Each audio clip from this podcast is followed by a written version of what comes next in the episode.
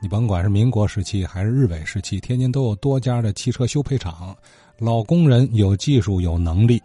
随后没多年呢，没多少年呢，天津汽车工业就开始提速了，是吧？呃，这当中有很多人啊，很多前辈啊，是值得铭记的。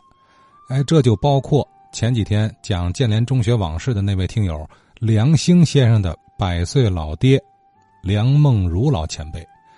那么很巧，张少祖先生呢，恰好和梁老先生认识。哎，简单给我们说说梁老的情况。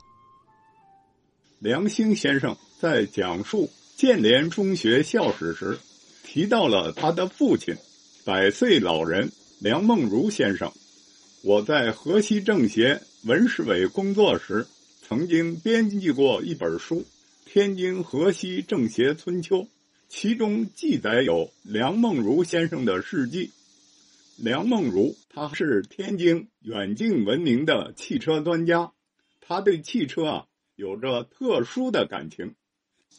梁梦如啊出身贫寒。只读了小学，十五岁那年呢，就走进了汽车这个行业学徒。后来呢，到了天津福田汽车行学驾驶和汽车修理技术。凭着他聪明好学，很快成为技师。一九四三年，他自己创办天津兴亚汽车行。一九四五年，又经营了大兴改装大客车厂。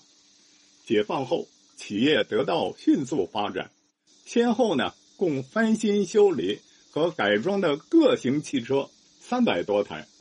一九五六年，当时呢天津汽车行业共有一百零八家，其中啊有十个厂家业不抵债，亏了两万七千元。按国家政策，这样的厂啊不能参加公私合营，数百名工人。将面临失业，梁梦如毫不犹豫，主动拿出两万七千元，无偿送给这些工厂，使大家呢共同走上了公私合营之路。他的义举呢，使工商业者和工人很受感动。公私合营以后啊，梁梦如呢，他挑起了天津汽车制造厂这个技术厂长的重担。一九六五年。天津市开展了制造天津品牌汽车的大会战，二幺零越野吉普车的试制生产由梁梦如具体负责，向全市一百多家生产汽车零件配件的厂家发放技术图纸和试制费。经过他与全体参战人员夜以继日的奋战，终于呢就试制成功了。